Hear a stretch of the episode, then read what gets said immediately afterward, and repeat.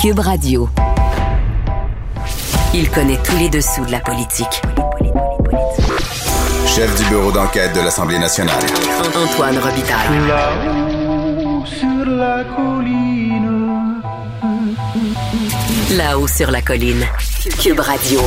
Bon mardi à tous. Aujourd'hui à l'émission, l'édifice de l'ancien hôpital Royal Victoria à Montréal sera cédé aujourd'hui par le projet de loi 219 à l'Université McGill.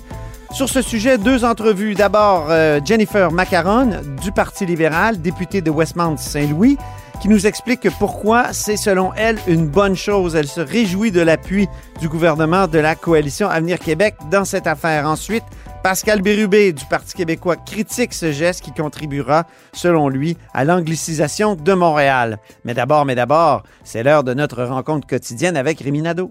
Cube Radio. Les rencontres de l'heure.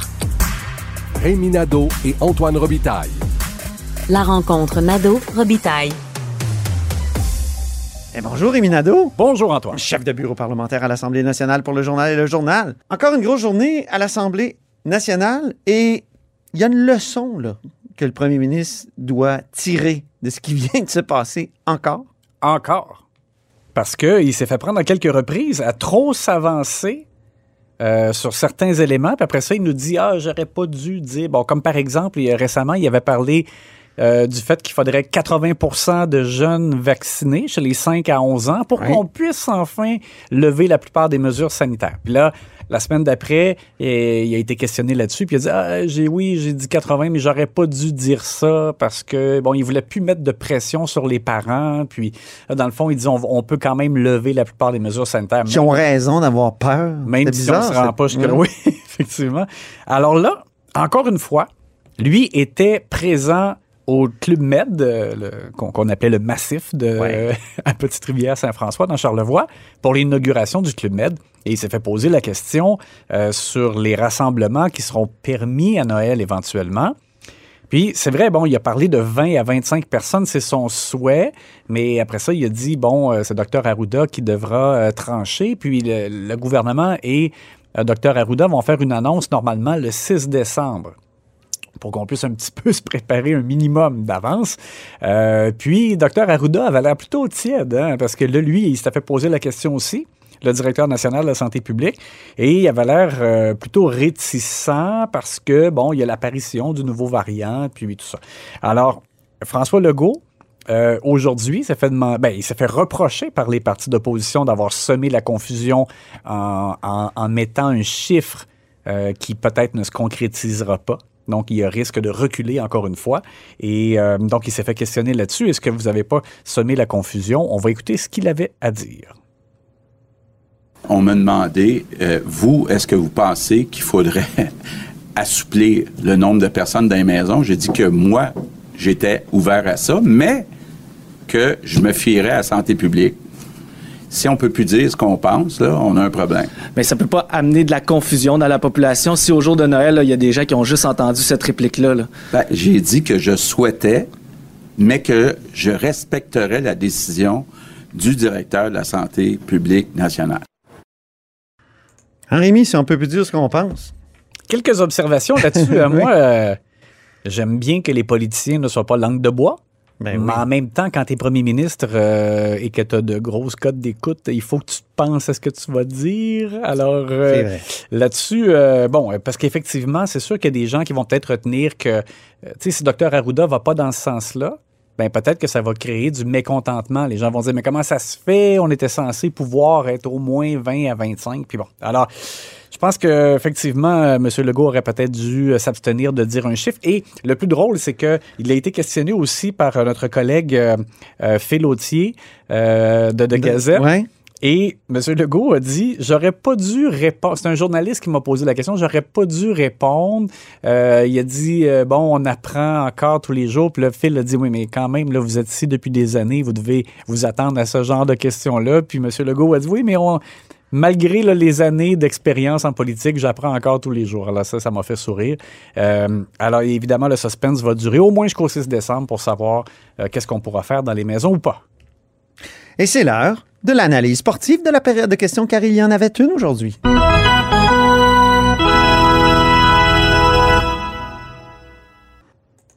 encore une excellente période de questions. Moi, ces temps-ci, j'aime beaucoup les périodes de questions.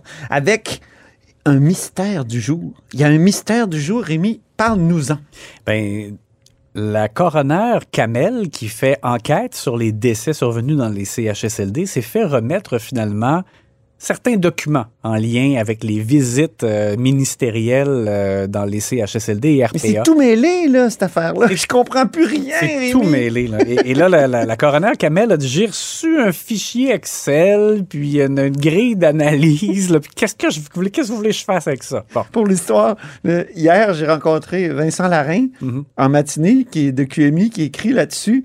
Puis là, il dit, ben oui, j'ai publié un texte où je dis que la coroner est pas contente, mais là, il paraît qu'elle vient de recevoir les, les documents qu'elle voulait. Puis là, finalement, en fin de journée, il a rechangé son texte pour dire, oui, la coroner est encore pas contente. On comprend plus rien. Alors, c'est sûr que là, ça donne des munitions au parti d'opposition. Il y a une grosse période, euh, période, oui, de la période de questions qui a été, euh, euh, qui, qui s'est déroulée sur ce sujet-là. Et donc, on, Marc Tanguay, par exemple, Monique Sauvé, André Fortin ont posé des questions chez les libéraux. Et euh, Christian Dubé était un peu mal pris. François Legault est intervenu aussi. Joël Arsenault du PQ a posé des questions. Là, on comprend grosso modo que il y a deux choses. Il y a des rapports d'inspection des établissements en bonne et due forme avec vraiment quelque chose d'écrit qui se font de façon générale. Il y en a eu. Mais quand il y a eu le scandale de Aaron, là, le gouvernement s'était dépêché à envoyer des gens rapidement visiter les RPA pour voir si les personnes étaient nourries, là, tu sais, nourries, hydratées, etc. Puis le premier ministre a dit, c'est moi là, qui, qui a dit, Oui, allez, allez dans les CHSLD Là, faire là, des inspections. Là, ça, c'est comme pas pareil. Il appelait ça un rapport de vigie. là, c'est comme c'est un autre élément. Alors, qu'est-ce qui a été fourni? Les rapports d'inspection, les rapports de vigie, euh, ça, ça, c'est pas tout à fait clair. Et euh, Nathalie Rosebush, qui est la sous-ministre à Marguerite Blais, là, au responsable aux aînés, avait dit lors de son premier passage devant la coroner au début que c'était juste comme des rapports qui avaient été faits verbal- Verbaux. Ouais, verbalement. Puis après ça, il y avait qui ont été détruits. Ouais, parce qu'il avait été écrasé, là, des versions qui avaient été écrasées une par-dessus l'autre. Après ça, le gouvernement a dit non, non, tout, tout ça, ça existe et on va le rendre disponible. Puis là, ça permet aux oppositions de dire vous avez caché de l'information, Exact. vous voulez vous défiler pour l'espèce Ouais. de Puis- d'hécatombe Et épouvantable. aujourd'hui, j'ai pas tellement compris la, la défense du gouvernement à l'effet que ce qui avait été fourni à la coroner, pour lui rendre ça plus facile, c'était comme un résumé. Euh, Ouais. euh, Au ministère, euh, plein de bonnes intentions, il avait fait ça. mais en même temps, là, ça, c'est c'est ouvrir la porte à se faire dire que c'est incomplet, puis que là, Ben on, oui. on- on choisit ce Parce qu'on donne. a reçu hier, à un moment donné, c'est ce que Vincent Larin racontait dans, dans ses papiers, un texte vide, Mm. puis euh, pas- c'est-à-dire un formulaire vide, et aussi une espèce de compilation de. Oui, exact. Bon, alors là, le gouvernement dit c'est sûr qu'on va tout lui fournir. euh, et Christian Dubé aussi. Et même plus. Christian Dubé qui révèle que Mme Rosebush, qui va retourner devant la coroner, euh, va pouvoir comme revenir sur ce qu'elle a dit, qui était quand même ambigu à souhait. Mais ça veut dire que Christian Dubé sait ce que Mme Rosebush va retourner dire. On va l'écouter. C'est la primeur de la période de questions. Ouais. Moi, je vais vous dire, il y a deux mots. Il y a les rapports d'inspection, puis il y a les rapports de vigie qui ont été faits. J'ai expliqué qu'il y a une différence avant le cas Aaron et après ce qui a été demandé. Quant à la question manuelle, ce que Mme Rosebush, puis je ne veux pas m'insérer dans ça, va revenir pour expliquer et rectifier certaines choses qui ont été dites pour justement replacer dans quel cas il y a eu des rapports de vigie qui étaient écrits et qui ont été déposés, mais aussi des indications verbales qui ont été données lorsqu'elle rencontrait les directeurs de CHSLD. C'est particulier que M. Dubé, euh, il l'avait dit d'ailleurs la semaine dernière, qu'il voulait pas s'insérer. C'est drôle son mot. Euh, mais là, en même temps, là, s'immiscer. Oui, exactement. Mais là, je veux dire, il est inséré, il l'est pas mal parce qu'il sait, il sait ce que Mme Rosebush va aller corriger euh, dans ses affirmations. Donc, c'est à tout le moins particulier. Mais bon, l'important, c'est que ultimement, on puisse euh, démêler, avoir un portrait plus clair encore pour que la coroner, évidemment, puisse arriver à des conclusions plus claires. Dans l'esprit d'un- d'une analyse sportive de la période de questions, il y a eu un gardien de but du jour qui a été immuable, tel un mur, tel un, je sais pas moi, un Carey Price dans ses, dans ses bons jours. Oui, alors Pierre Fitzgibbon, euh, qui sourit toujours un peu. Euh, on, on voit que lui, ça, ça le déstabilise pas tellement là, de se faire attaquer par les, les partis d'opposition. Puis Monsef Déragi. On dirait qu'il adore ça. Oui, hein. alors Monsef Déragi, lui, demande un mandat d'initiative, une commission parlementaire qui entendrait Pierre Fitzgibbon s'expliquer sur le fait qu'il y a des entreprises qui ont reçu de l'aide financière, jusqu'à 68 millions, d'argent qui ont été remis à des entreprises qui ne correspondaient pas aux critères des programmes d'aide prévus pour relancer l'économie post-pandémie. Et euh, M. Fitzgibbon avait bien expliqué la semaine dernière que c'est Investissement Québec qui avait demandé, dans le fond, que ces entreprises-là puissent recevoir des montants d'argent, même si elles ne correspondaient pas aux critères. Euh, bon, il a dit c'est pas le ministre qui, a- qui a dit oui, oui ou non, ou qui a évalué lui-même les dossiers, etc. Alors, il se défend d'être intervenu politiquement. Et euh, Monsef Déragi tient à ce que la liste des entreprises soit dévoilée. Et je te dirais que spontanément, moi aussi, je me disais, on, on en aura le cœur net, là. C'est quoi les entreprises? Puis on verra si effectivement elles ont euh, euh, bénéficié de favoritisme ou euh, peu importe. Mais Pierre Fitzgibbon dit non, pas question, parce que euh, on se trouve à dévoiler des renseignements sur le profil des entreprises ou pourquoi elles ont demandé de l'aide ou de le- le- leur dossier d'affaires, etc. Puis il dit on fait jamais ça. Alors pas question, il a refusé net et voilà. Donc Pierre Fitzgibbon n'a pas l'intention de bouger là-dessus. Et information intéressante que M. Fitzgibbon a ajoutée, Rémi, le commissaire à l'éthique, commissaire au lobbyisme ont accès à l'information, a-t-il dit. Moi, j'ai compris qu'ils avaient accès à la liste. Oui. En tout cas. En effet, et euh, bon, alors nous, on la voit pas sous nos yeux, mais euh, je c'est Mais pourquoi pas la donner à la VJ? Je comprends pas. Je, je sais pas, mais si, en tout cas, si d'aventure il devait y avoir problématique, en tout cas, j'imagine que les, euh, les officiers euh, le relèveraient. Il y a eu un retour au jeu marqué aujourd'hui d'un joueur qui a été sur le banc et je dirais même dans le vestiaire depuis longtemps. Qui est-il? Gaétan Barrette, alors, toute première question posée par Gaétan Barrette Depuis? Depuis le, ben, le, Le début. le début de la session, euh, d'automne. Ouais. Et euh, alors, c'est particulier parce que Dominique Andelade, il faut le rappeler, elle lui a retiré ses responsabilités de porte-parole. Euh, en guise de réprimande, là, euh, après qu'il soit intervenu publiquement très fortement là, sur des dossiers santé, alors que c'était pas lui qui, qui est porte-parole en santé. Mais euh, vraiment, moi, je lu qu'il y a eu une entente entre Dominique Anglade et Gaétan Barrette parce que il- lorsqu'il a annoncé qu'il ne solliciterait pas un nouveau mandat à la prochaine élection, il a tenu une conférence de presse, il a défendu son bilan. Dominique Anglade était à ses côtés. Oui. J'ai vraiment senti que Dr Barrett était content d'avoir eu l'appui du parti pour un peu comme laver euh, sa réputation de, ministre de la Santé, euh, qui avait été mis beaucoup à mal, la réforme Barrett, etc. Alors là, je, sens donc qu'il y a comme une espèce de d'entente euh, qui fait en sorte que on sent que M. Barrett n'a pas l'intention de tirer dans la chaloupe euh, libérale, même s'il aurait pu être déçu de la façon dont les choses se sont déroulées. Un certain réchauffement. hein? Oui, un, Hein? ré- un réchauffement climatique un euh, réchauffement, libéral. oui, c'est ça. Alors, on lui a donné la... la- Depuis le départ de Marie Montpetit, d'ailleurs. Ouais, ben, On alors- dirait que ça a permis à Dominique Anglade de régler deux cas. Marois Risky, duquel, de laquelle elle s'est pas mal rapprochée. Mm. Puis Gaétan Barrette, qui est, qui est pacifié, qui est comme euh, une bombe euh, désamorcée. Oui, puis bon, il y a eu l'occasion de poser une question et Dr Barrett est très efficace à la période de questions et on, le sait, euh, des, gens au gouvernement l'ont dit ouvertement récemment, il est même un peu craint. Souvent, on se dit, lui, il peut nous faire mal paraître. Alors, euh, donc, pour le clan libéral, c'est une bonne nouvelle qui est ce réchauffement là, euh, entre la chef et le, le Dr Barrett. Tu parles de la chef en terminant. elle n'était pas là aujourd'hui, donc le capitaine de l'équipe qui n'était pas Oui, j'avais, j'ai trouvé ça particulier, sauf que j'ai quand même bien compris. Écoute, évidemment, le congrès euh, libéral du week-end dernier, ça a forcé une grande préparation pour Dominique Anglade et son équipe. Euh, ils ont eu beaucoup de travail à faire là-dessus. C'est un week-end très intense et Hier, lundi, elle a donné une douzaine d'entrevues aussi pour défendre le fait que non, on n'est pas Québec solidaire, puis bon, la, la pertinence du virage qui est effectué, puis le pourquoi, le comment, dans beaucoup de médias électroniques. Alors, euh, et aussi, elle s'est rendue, elle aussi, elle s'est rendue au Club Med, parce que comme ancienne ministre de l'économie, elle avait Oui. travaillé sur ce dossier-là.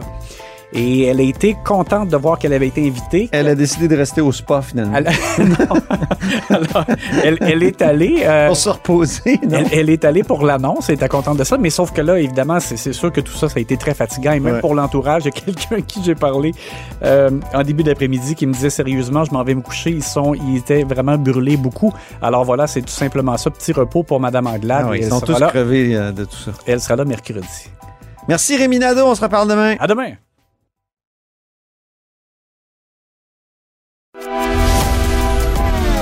Grand philosophe, poète dans l'âme, la politique pour lui est comme un grand roman d'amour. Vous écoutez Antoine Robitaille, là-haut sur la colline. Donner l'ancien hôpital Royal Victoria et une partie du Mont-Royal à l'Université McGill, c'est une bonne chose pour ma prochaine invitée. C'est Jennifer Macaron. Bonjour. Bonjour. Vous êtes députée de Westmount-Saint-Louis du Parti libéral du Québec, mais vous êtes aussi la marraine du projet de loi privé 219, loi concernant un immeuble situé sur la rue University à Montréal. Et donc, c'est le Royal Vic. Euh, Êtes-vous contente que le gouvernement de la CAQ, finalement, vous appuie dans, cette, euh, dans, cette, euh, dans ce projet-là là, de, de donner le Royal Vic à, à, à McGill? Ben, je, je veux juste corriger une chose. Oui, je suis contente qu'on y va vers l'avant avec euh, un- une adoption éventuelle du projet de loi 219, mais ce n'est pas un projet de loi qui va remettre une propriété du site euh, de l'ancien hôpital Royal Victoria à l'Université de McGill. Aucune disposition du projet de loi n'opère un transfert de propriété. Le projet de loi permettra cependant au CUSUM de se départir du site en faveur de la SQI, la Société québécoise d'infrastructure, Mhm. un organisme quand même public mandataire de l'État. OK. Alors, pourquoi les opposants à ce projet de loi-là, j'avais Pascal Bérubé euh, en première partie de l'émission, euh, disent que c'est un transfert de propriété? Est-ce qu'il est ment? Ben, c'est pas une question de mentir. Peut-être que c'est une question de mécompréhension de ce que nous sommes en train de faire dans le projet de loi actuel. Euh, je pense que aussi, ce qui est important de, de de comprendre dans le projet de loi, c'est, un acte de donation qui été fait dans le passé qui prévoit que les immeubles font l'objet des restrictions. Fait que ça, c'est un don qui a été fait, mon Dieu, euh, si je m'abuse, en 1891 euh, euh, par George Stephen Baronet et Donald A. Smith, qui a fait un don.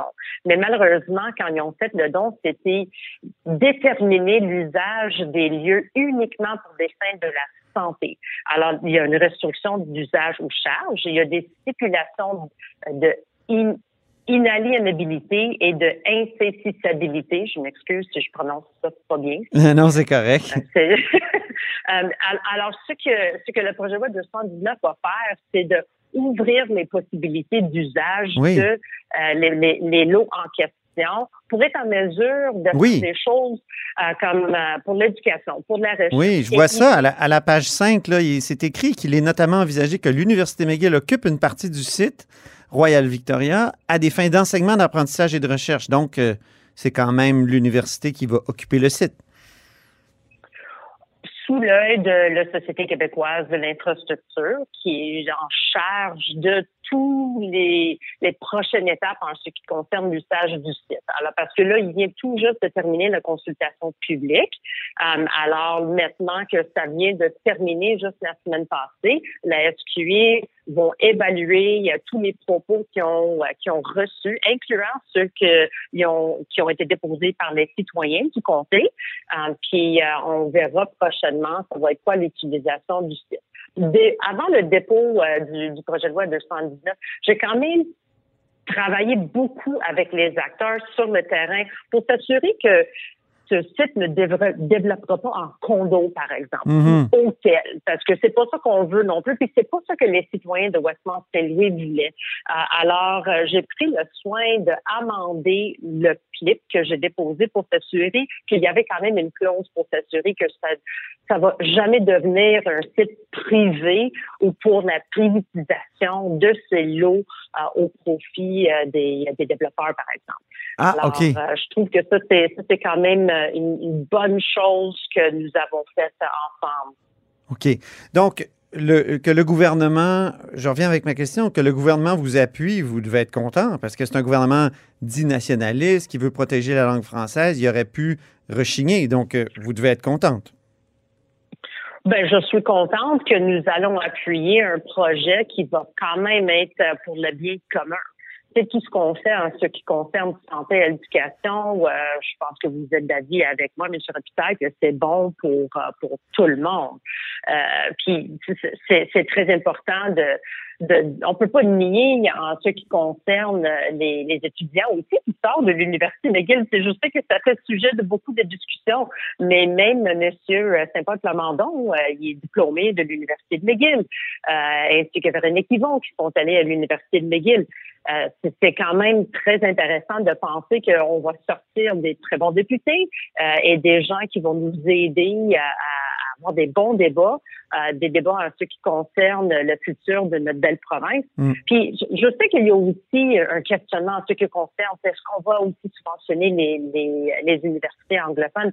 Mais je pense que c'est aussi important que les, les députés comprennent que tous les universités sont, sont financées sous la même formule, qu'ils soient anglophones ou francophones. Alors, le montant associé à un étudiant est le même s'il fait son droit à McGill ou à l'Université de Laval. Hmm. Puis j'ai aussi entendu M. Bérubé qui dit ben McGill il reçoit beaucoup beaucoup de dons, mais que l'Université McGill reçoit des dons privés, oui, j'en suis, puis je suis reconnaissante de ça, mais tous les universités peuvent en recevoir. Mhm. Alors, je, je pense pas que c'est une base de, de, de justification pour laquelle nous n'avons pas donné quelque chose à une université ou l'autre. Mais votre parti a appuyé finalement le nouveau constat du gouvernement euh, de Justin Trudeau que c'est la langue française qui est en danger à Montréal. Et, donc, est-ce que ça n'aurait pas été une occasion de combattre le déclin du français à Montréal en donnant ça, ou bon, vous dites que c'est pas un don, mais en, permettant à, une institution francophone, l'UCAM qui tire le diable par la queue, l'Université de Montréal euh, qui a ses difficultés aussi, d'occuper cet espace-là? Ben, comme vous l'avez dit euh, dans le début de votre, de votre questionnement, ceci ne représente pas un transfert de propriété. Du tout, du tout, du tout. Euh, là, on parle d'un changement de restriction à l'intérieur d'un don qui a été fait. Euh, ça fait longtemps. Euh, puis, tu sais, oui, tout à fait. On, je, mais moi, je, je, sais que comme député de Westmont-Saint-Louis, je dirais que tous mes citoyens sont pour la protection de la langue française. C'est très important. Euh, c'est une question dont nous devons tous être préoccupés, mais de dire qu'on va changer la désignation d'un bâtiment qui est lié à McGill, l'ancien site de Royal, de, de, de l'hôpital Royal Victoria, je pense pas qu'on est en train de mettre le français en péril. Oui, mais vous comprenez, Mme McCarron, quand on regarde les minorités francophones à l'extérieur du Québec, euh, je pense à celle en Alberta avec le campus Saint-Jean, euh, avec la petite université ontarienne qui vient d'être créée de peine et de misère. Quand on compare ça aux universités anglophones, l'anglais étant la langue non seulement dominante au Canada, mais dans le monde entier, là, c'est comme si on venait aider la langue dominante constamment dans, notre métropole? Est-ce que est-ce qu'il n'y a pas une contradiction là-dedans? Ben, je dirais que je pense que ma, collègue Hélène David, elle a quand même déposé euh, des recommandations en, ce qui concerne une vision que nous avons comme Parti libéral pour la protection de la langue. Oui. Euh, j'appuie les, les, les 27 points. Les positions. oui, exactement. Puis ça aussi, il y avait, elle avait fait des propos en ce qui concerne les universités, par exemple, d'avoir euh, un lieu, euh, puis un pont, classement pour le OQLF sur les sites des universités pour aussi accompagner les étudiants qui viennent euh, d'ailleurs apprendre le français. Euh, puis euh, c'est sûr, c'est regrettable que ben, ce qui arrive présentement en ce qui concerne un, programme intensif d'enseignement du français a peut-être pas pris de l'ampleur que comme ils auront voulu à mm-hmm. l'université de McGill. mais c'est suspendu faute d'un nombre insuffisant d'inscription. Alors, en espérant qu'on va avoir plus de gens qui vont vouloir apprendre puis de s'immerser, euh, je peux vous dire comme anglophone, moi, je suis tellement fière des Québécoises. Euh, je suis tellement fière Ben de oui. pouvoir contribuer. C'est une richesse. Euh, alors, euh, j'ai, je, je sais que je suis pas seule à avoir cette vision. Je com- je Alors, comprends, mais- persuadée Il y a un chercheur comme Frédéric Lacroix qui dit ça va consolider ce- ce- cette, cette occupation-là de, de McGill, de, de- du Royal Vic. Euh, Ça va consolider McGill comme université hégémonique à Montréal, puis le recul du français va en découler. Vous n'avez pas cette avec impression? le- pas avec le projet de loi d'intérêt privé 219. C'est- Hmm. pas ça qui va arriver. Moi, je suis persuadée que nous devrons convaincre la population avec des carottes et non des bâtons. euh, parce que c'est une belle langue, c'est une, c'est notre langue commune. dont Ça n'aurait pas été une belle, ça aurait pas été une belle carotte d'avoir une université francophone à cet endroit-là? Mais à ce que je connais, ma compréhension, ça faisait des années depuis que le bâtiment était vide. Puis il faut, faut aussi pas oublier que ça va prendre quand même des sous hein, à entretenir le bâtiment, à l'emmener à une place où on va pouvoir accueillir des personnes. Il y a des rénovations, il y a un investissement matériel très important à avoir. Pas toutes les universités qui avaient un intérêt à poursuivre. C'était vraiment vacant pendant très longtemps. L'université McGill a dit OK, mais oui, on aura peut-être un intérêt. Euh, puis on, on dit qu'on va assumer tous les frais associés avec ceci. Fait que je pense qu'il y a beaucoup de points qu'il faut prendre en considération en ce qui concerne les lots euh, dans le projet de loi 219. Euh, sur le projet de loi 96 maintenant, sur la langue, vous avez parlé de la langue.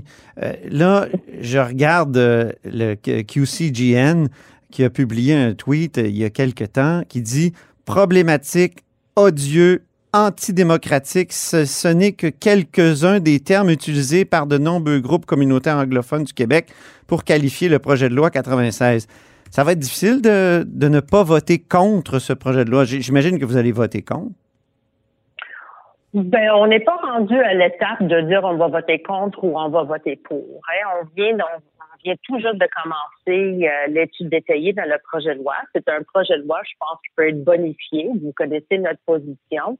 Euh, comme membre de la communauté anglophone, évidemment, je suis très sensible euh, aux enjeux, l'impact sur la communauté anglophone, entre autres, c'est quoi la définition d'un anglophone historique dans la province du Québec.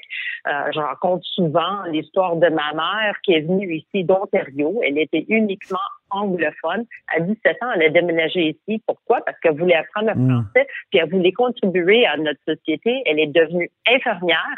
Elle a pris le français. Elle a marié un francophone. Euh, elle a eu trois enfants. Euh, mon père, qui est un ancien euh, sergent détective de crime majeur pour le SPVM, euh, je, je- mais elle, elle, elle n'est pas, euh, elle compte pas dans la catégorie de anglophone historique. Hmm. Alors, il y a quand même des craintes pour quelqu'un comme elle, puis avoir avoir accès à des soins de santé. Non, mais ça, ça, ça a Euh, été nié. Ça a été, moi, ça m'a été démontré qu'il n'y avait aucune crainte à avoir. Il n'y avait aucune crainte à avoir. noir et blanc. Mais c'est pas écrit en noir et blanc dans le projet de loi. C'est pas écrit. Ouais. Puis on peut pas nier qu'il y a des gens qui ont des préoccupations. Cela étant dit, il y a plein de places où je pense que nous pouvons bonifier le projet de loi. On, devrait avoir des débats. Ouais. On ne devrait pas aussi, j'espère que le gouvernement ne va pas l'adopter sous baillon. Euh, je pense qu'il y a plein de communautés qui ont quelque chose à contribuer. euh, parce que, pour vrai, c'est très sincère, M. Robitaille. Je, je veux protéger la langue française. Je veux contribuer à ceci. Euh, c'est une belle culture. Je, je pense que c'est de notre force.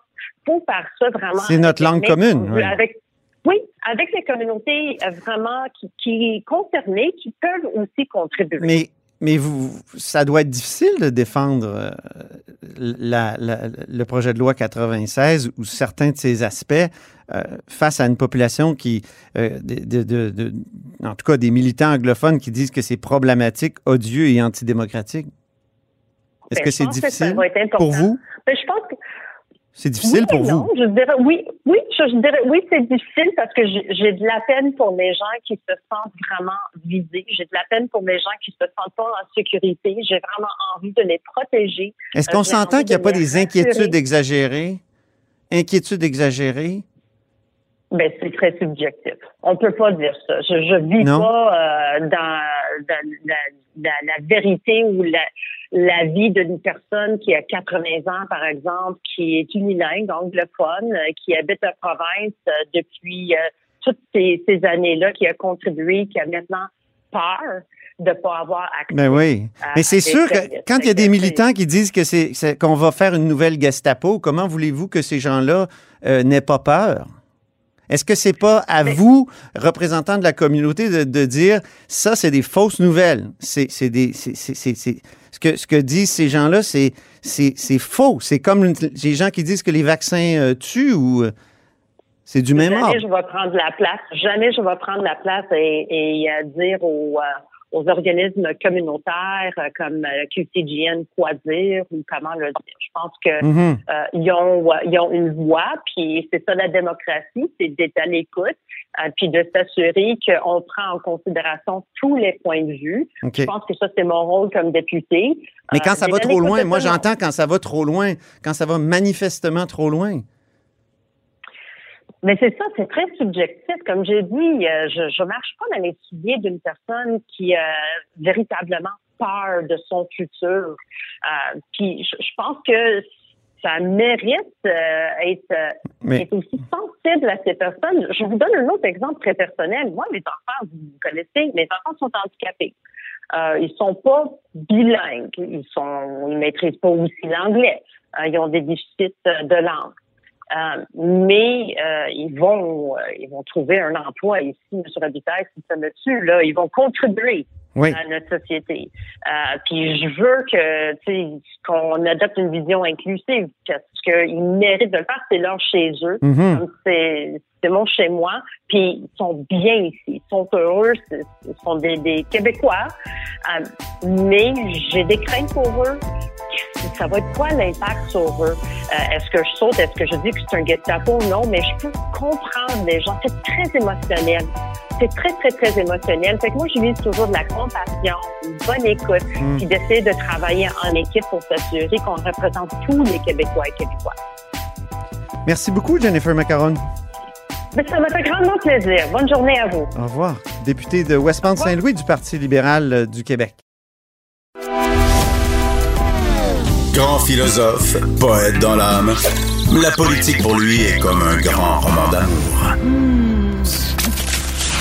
Vous écoutez Antoine Robitaille, là-haut sur la colline. Donner l'ancien hôpital Royal Victoria et une partie du Mont-Royal à l'Université McGill, ben, c'est aujourd'hui que ça se fait par le projet de loi 219 et mon prochain invité estime que c'est un scandale. C'est Pascal Bérubé. Bonjour. Bonjour, et c'est un scandale. Ben, aujourd'hui, euh, n'eût été de votre demande d'entrevue, ça serait probablement passé inaperçu. Projet de loi privé numéro 219, loi concernant un immeuble situé sur la rue University à Montréal. Alors, euh, trêve de suspense. Cet immeuble, c'est l'ancien hôpital Royal Victoria et une partie du Mont-Royal qui vont être littéralement donnés à l'Université McGill. Et pourquoi c'est un scandale, au fond? Parce que l'Université McGill est pas loin. C'était déjà une institution anglophone pendant très longtemps, disons. Euh, pourquoi c'est un scandale? Ben, le- le- c'est plus qu'un symbole. C'est-à-dire que à Montréal, là où se joue l'avenir du français pour beaucoup, il y avait une occasion de d'occuper le territoire en français dans une grande institution qui, euh, qui sera à construire à proximité de l'Université McGill en français. Et euh, le gouvernement du Québec décide d'appuyer un projet de loi privé libéral. Alors, il faut expliquer qu'un projet de loi privé, c'est une députée, en l'occurrence la députée de Westmount-Saint-Louis, qui dit « J'ai une demande du milieu, je présente ce projet de loi. Je ne la blâme pas pour ça. » Et j'ai pas d'attente quant au Parti libéral sur ce projet-là. Là où j'ai un problème, c'est que le gouvernement de la CAQ supporte le projet de loi privé et va même autoriser 37 millions de dollars dans ce qu'on appelle la corbeille de la mariée ou du marié euh, pour favoriser la, transaction. Là où j'en ai aussi, c'est qu'on n'a pas affaire à l'Université de Montréal ou à l'Université du Québec à Montréal de soumettre un projet pour utiliser ce, terrain très convoité pour les études supérieures. Ça allait de soi que ce soit McGill, et McGill qui, faudrait regarder les chiffres en termes de, de fondation, des montants records. Euh, Ni l'Université de Montréal, ni l'UQAM reçoivent ça. n'a pas de problème financier. Mais là, on vient leur, leur donner un cadeau qui vaut une fortune. J'en ai contre ça. Et quand on débat de la loi 96 présentement, le symbole qu'on envoie est épouvantable. Et quand j'en parle avec le ministre responsable de la langue, il regarde à terre. Avec raison, il doit avoir honte comme moi. Mais il n'en demeure pas moins que le gouvernement de la CAQ va de l'avant avec ce projet. Et quant à moi, c'est scandaleux. Mais je répète, c'était une, une institution anglophone auparavant, le Royal Victoria, qui a été déménagé au CUSUM. Donc, euh, en quoi ça, ça, ça, ça contribue à l'anglicisation? Ben, c'est-à-dire que euh, Montréal est le lieu d'un combat de tous les instants pour la vitalité du français. On avait une occasion de récupérer un, un territoire pour envoyer un message très clair quant aux études supérieures en, en français. Et ce, terrain, ce lieu a une valeur importante. Si c'était une transaction privée uniquement, je pourrais dire, ben, les gens font ce qu'ils veulent. Mais là, le gouvernement du Québec est, est, fait partie de la transaction, autorise notamment à travers une loi de l'Assemblée nationale. Si la CAQ avait dit non, le projet de loi privé n'aurait aucune chance de passer. Donc, quant à moi, il est, il est complice de l'anglicisation de Montréal. Et il y a beaucoup de gens qui le disent également. Il y a des juristes, il y a des amis du Mont-Royal, il y a des gens pour qui le symbole envoyé est tellement épouvantable. Un peu comme Dawson, à qui on donne une rallonge financière pour euh, euh, agrandir son collège, lui qui est déjà le plus important, le plus populaire au Québec. Donc, c'est très contradictoire avec une volonté de protéger la langue à Montréal, de poser ce geste aujourd'hui. Alors, je ne sais pas quelle est la position de Québec solidaire, mais la mienne est clairement contre. Et le gouvernement de la CAQ qui laisse passer ça, je trouve ça, euh, je trouve ça honteux. C'est ça la, réaction qui me vient spontanément en. Pourquoi, techniquement, là, pourquoi ça prend un projet de loi? Parce que, un peu comme le projet de loi 400 à l'époque sur la presse, je ne sais pas si vous vous souvenez, de Trèfler-Bellefeuille, c'est un projet de loi sur lequel j'avais siégé, il y a des enjeux très techniques qui sont liés au fait que c'était une institution qui avait un lien avec le gouvernement du Québec, c'était un hôpital. Donc, euh, dans les méandres euh, des démarches avec les notaires puis la propriété, il fallait que ça passe par l'Assemblée nationale. Donc, il y avait comme une promesse que ce, que ce terrain-là soit dédié à la santé, je crois. Hein? À la santé et puis à l'enseignement supérieur. Donc, c'est de la part de l'Université McGill, c'est ce qu'ils disent qu'ils vont faire, mais c'est pas obligé d'être avec McGill. Donc, ça passe par un projet de loi privé et c'est courant qu'en fin de session parlementaire, on ait ce genre de projet de loi privé. Euh, il est aussi courant que ça passe inaperçu, mais pas dans ce cas-ci. Et heureusement, euh, grâce à Cube Radio, on va pouvoir en parler. Et j'espère que ça va pouvoir faire changer d'idée le gouvernement de la CAQ, mais je nourris des espoirs modérés. Qu'est-ce que vous allez faire, vous, comme député? Quelles sont vos euh, possibilités, vos, vos, votre, votre, votre, pouvoir? Quel est votre pouvoir de bloquer un projet de loi privé comme celui-là? Bien, en juin dernier, euh, il fallait faire un, un, peu de temps pour gagner du temps. Alors, on m'a dit, jamais Bérubé pourra faire une heure là-dessus. Ben, c'était bien mal me connaître parce que j'ai fait une heure là-dessus. Donc, ça a été reporté à l'automne. Ça n'a pas été adopté en juin dernier. Je vais prendre la parole aujourd'hui pour indiquer pourquoi c'est une mauvaise décision et pourquoi c'est incohérent de la part du gouvernement du Québec. Quant aux libéraux, la cause est entendue. Il y a presque prescription. Là. Moi, je suis d'avis que c'est leur positionnement. Quant à la CAQ, ça mérite d'être connu que ce gouvernement, qui veut faire adopter une loi qui offre le service minimum en matière linguistique, fait aussi cela. Et ça, c'est scandaleux. Et la ministre de l'Enseignement supérieur, Mme McCann, aurait dû s'opposer à ça. Et les, libéraux étant minoritaires, ben, le projet de loi n'aurait jamais passé. Donc, ils emporteront l'opprobre. Il y a Grégory Kelly sur euh, Twitter qui avait dit arrêtez de, parler contre euh, l'institution qu'est McGill. Euh, Qu'est-ce que vous lui répondez? Est-ce que, est que vous démonisez McGill en, en, en, menant ce combat-là contre le projet de loi 219? Démonise pas McGill. McGill a, tous les moyens pour réussir. Moi, je, je plaide l'équité. Je plaide également des chances égales pour toutes les universités. Et l'Université de Montréal, qui est tout près aussi, n'a pas accès à cela. On lui a pas proposé de, de soumettre un projet. Il se peut qu'au bout de l'exercice, ni l'UCAM, ni l'Université de Montréal, ni d'autres institutions québécoises aient envie d'utiliser ce, terrain. Mais on a vérifié, on leur a pas donné l'occasion de le faire. Et c'est là que j'en ai. L'Université McGill, qui devient une université hégémonique à Montréal et qui reconstitue un genre de Golden Square Miles où elle a le contrôle, est, est morte de rire que le gouvernement du Québec lui cède cela et en plus lui donne 37 millions dont elle n'a même pas besoin. Alors, est-ce encore utile de dire ces choses-là aujourd'hui? Je crois que oui, parce qu'une fois que le projet de loi est passé, c'est irréversible et c'est un gain énorme pour l'Université McGill et c'est une perte incommensurable pour le français à Montréal. Merci beaucoup, Pascal Birbé. Cube Radio.